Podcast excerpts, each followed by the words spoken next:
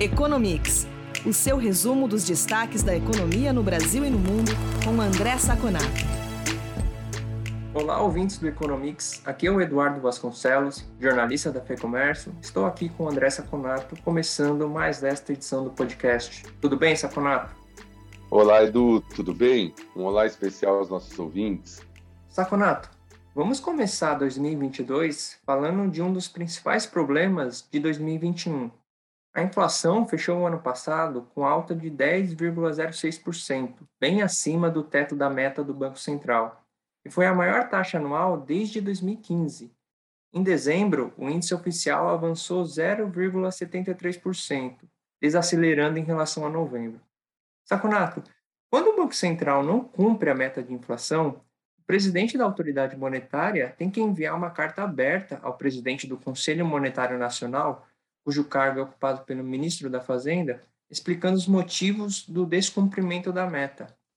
Então, queria ouvir a sua avaliação sobre as condições inflacionárias do ano passado e também a respeito da análise que o Banco Central expôs na carta aberta. Olha, Edu, primeiro, falando sobre o número do IPCA, embora ele tenha mostrado uma descompressão em relação a novembro, né, como você disse, ele mostra um sinal de preocupação. Os ouvintes devem lembrar que no nosso podcast, quando nós analisamos o resultado de novembro, um dos pontos positivos que nós citamos era o fato de que é, a difusão da inflação entre setores tinha diminuído e ela tinha se concentrado muito em transportes, basicamente petróleo e energia, por conta das constantes altas na conta, né, por conta também dessa uh, estiagem que a gente vinha tendo até dezembro. Esse índice, embora menor, ele mostra o contrário. Ele mostra uma difusão maior. Ele mostra que energia e transportes não foram o grande culpado. Dessa vez, foi alimentos e bebidas, né? que contribuiu basicamente por 20% de todo o índice, né? um quinto de todo o índice. A subida de alimentos e bebidas foi em, em torno de 0,84%, basicamente por café e carnes. Né? Então, de qualquer maneira, o índice fechou no ano talvez até um pouco mais baixo do que se previa três, quatro meses atrás. Se imaginava que o índice poderia chegar a alguma coisa em torno de 11% e fechou basicamente em 10%. É muito alto, é preocupante, o Banco Central deve continuar se preocupando com a inflação. Embora tenhamos aí uma luz no fim do túnel, que é basicamente que essas chuvas estão melhorando muito, embora tenham causado, infelizmente, com muito pesar, muitas tragédias. Por outro lado, elas estão melhorando muito a condição dos reservatórios, o que deve ajudar muito no item energia em 2022 para a inflação. Né? Se a gente não imagina um grandes aumentos do petróleo, eu acho que energia e transportes devem arrefecer o, o efeito em 2022, o que deve tornar a inflação bem mais baixa e bem mais contornável. Mas, como a gente ainda está no pico, o Banco Central tem que continuar fazendo uma política monetária mais restritiva, até que ele tenha certeza que esse cenário se oficializa. O segundo ponto, em relação à carta que o Banco Central mandou para o Ministério da Fazenda, né, presidente CMN, eu acho que ele é, deixou de fora um fator muito importante. Ele colocou a inflação muito na conta de fatores internacionais, de quebra de oferta, como o Fed vinha fazendo há pouco tempo atrás, fatores de preço de commodities, e deixou de fora algo muito importante, que é a situação fiscal. A situação fiscal, quando eu falo, é importante que o ouvinte entenda que não é como foi feita política fiscal esse ano. Foi até muito positiva, apesar da inflação, nós vamos ter um superávit, né, excluindo a conta com juros. Então, não foi como foi posta em prática a política é, fiscal esse ano, mas sim as expectativas. Com pessoas do governo, não do Ministério da Fazenda, a justiça seja feita dentro do, do governo, dentro do Congresso, falando toda hora em quebrar o teto, em flexibilizar o teto, quebrar o teto, isso gera expectativas negativas. As pessoas não levam em consideração o efeito expectativas. É, investidores com expectativas negativas, imaginando que o governo pode quebrar o teto, pode não ter responsabilidade fiscal, fazem com que o dinheiro não entre no Brasil, o câmbio vá lá para cima e isso e o efeito disso na inflação seja exacerbado. O Banco Central, infelizmente, não falou isso. Foi um ponto negativo para o Banco Central. Saconato, Nesta semana, o IBGE divulgou os resultados do varejo e do serviço de novembro do ano passado. E seria interessante ouvir os seus comentários sobre esses números. Começando pelo varejo, as vendas tiveram alta modesta de 0,6% em relação ao mês anterior. E a gente está falando do mês da Black Friday, quando se espera resultados mais robustos. Qual é a sua análise sobre o desempenho do comércio varejista? Pois é, Edu. Esse número de 0,6 na margem ele é muito baixo. Né? Ele é baixo porque se esperava de novembro, porque em novembro a gente tem a Black Friday. É, o, que, o que aconteceu esse ano é que as condições melhores de compra, principalmente de crédito, fizeram que as pessoas antecipassem muitas compras dos principais setores né, que estão incluídos na Black Friday. Então, por exemplo, é, móveis eletrodomésticos caiu sensivelmente esse mês, mesmo com a Black Friday.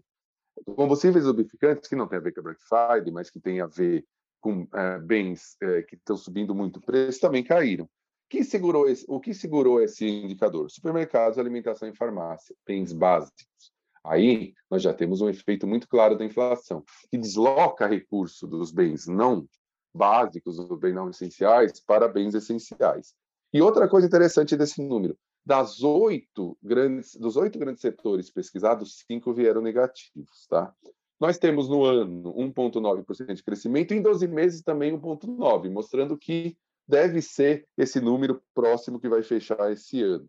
Tá? O, o ampliado, que inclui é, é, automóveis e, e, a parte de construção civil, subiu meio, subiu mais ou menos a mesma coisa. O problema é o seguinte: a partir de agora, as perspectivas são dadas pelo mercado de trabalho e pela inflação.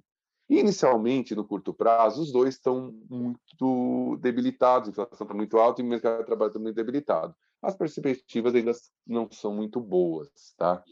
E para o ano que vem, há uma luz no fim do túnel, como eu falei anteriormente, para a inflação. É, o mercado de trabalho deve subir lentamente, então as perspectivas não não dá para a gente colocar para 2022 no varejo uma perspectiva de subidas muito intensas. É alguma coisa perto de estabilidade ou, na pior das hipóteses, no cenário pessimista, até uma queda. Saconato, também temos o resultado do setor de serviços em novembro. A atividade cresceu 2,4% e interrompeu o ciclo negativo dos dois meses anteriores. O que fortaleceu os serviços no penúltimo mês do ano? Olha, Edu, basicamente transportes de cargas e viagens e principalmente de passageiros, né?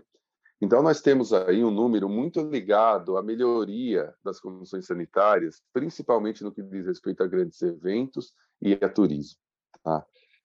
Vale lembrar aqui também que a PMS, é, é, que foi nos dado agora esse valor, é de novembro mês em que não havia nenhum temor com o Omicron, nem, ela nem existia basicamente, ou se existia era muito restrita. Então você pega um mês de, de que a, as pessoas estavam mais confiantes, principalmente para turismo. Tá? A partir de agora, e, é interessante também notar uma coisa, esse número que a gente vai ver agora no próximo mês, fevereiro, ele vai ser referente a dezembro, que também não tinha nenhuma restrição do Omicron. Nós tivemos essa semana algumas restrições pontuais, principalmente em grandes eventos aqui em São Paulo, é, que mostram que isso pode começar a ser disseminado. E aí você vai bater forte, principalmente nesses setores que fizeram os serviços crescer. Então, se você ainda tem uma folga em dezembro, né? Porque o, o, o que vai ser divulgado em fevereiro, porque já passou, né? Na realidade, já está sendo medido agora, já está sendo computado. Mas a partir do número de março de, da divulgação de março, que vai ser o número de janeiro, a gente já pode sentir efeitos do Omicron. Somado à inflação e mercado de trabalho ainda restritos, assim como o comércio, as perspectivas, principalmente no curto e médio prazo para serviços, não são das melhores. É, o que vai determinar muito de como que vai ser o efeito dessa nova onda de possíveis potenciais restrições é como que é o formato de epidemiológico dessa nova dessa nova variante. Na África do Sul, para o nosso ouvinte ter uma ideia, ela subiu muito rápido e caiu muito rápido, é, com pouca severidade. Esperamos muito que isso aconteça aqui também. Saconato, a inflação, como a gente já falou, é um problema no Brasil, mas também é um problema nos Estados Unidos. O índice equivalente ao nosso IPCA subiu 7% em 2021, a maior taxa em 39 anos. O que houve na economia norte-americana que desencadeou o aumento generalizado dos preços ao consumidor? Isso pode antecipar eventuais altas de juros nos Estados Unidos? Olha, Edu, é, eu diria que hoje a, a, a, os Estados Unidos têm uma situação inflacionária mais preocupante que a brasileira. Como você disse, apesar da taxa dele estar menor que a nossa, é muito difícil para os Estados Unidos conviver com uma, uma inflação de 7%. É muito mais complicado para eles conviver com 7% do que a gente com 10%. E mais, o core inflation, que exclui preços voláteis e que eles usam muito para fazer análise da meta, chegou a 5,5%. Ela está quase três vezes maior que a meta. Só no mês já deu meio por cento, que é um quarto da meta, né? Então, assim, os benefícios que o governo americano deu por conta da pandemia foram exagerados, provavelmente, mas as disrupções na oferta causadas pela, pelo coronavírus, né? E, e, o cenário internacional de preços de energia e commodities muito altos, somando tudo isso, você tem um cenário muito complicado para a inflação. E o Banco Central, ele errou, americano, ele errou até o final do ano passado, a gente vinha falando isso aqui sempre no nosso podcast, falando que era uma inflação transitória. Não é, não é. 50% dos empresários já admitem que vão aumentar o preço nos próximos três meses nos Estados Unidos. Já é uma inflação generalizada, já tem uma certa inércia. Tá? O Banco Central acordou tarde para esse, esse problema. E o, o, o, Jeremy Powell, que é o presidente do Banco Central, na declaração do Senado, ele falou assim: olha, as rupturas de oferta vão diminuir, mas não serão suficientes para baixar a inflação.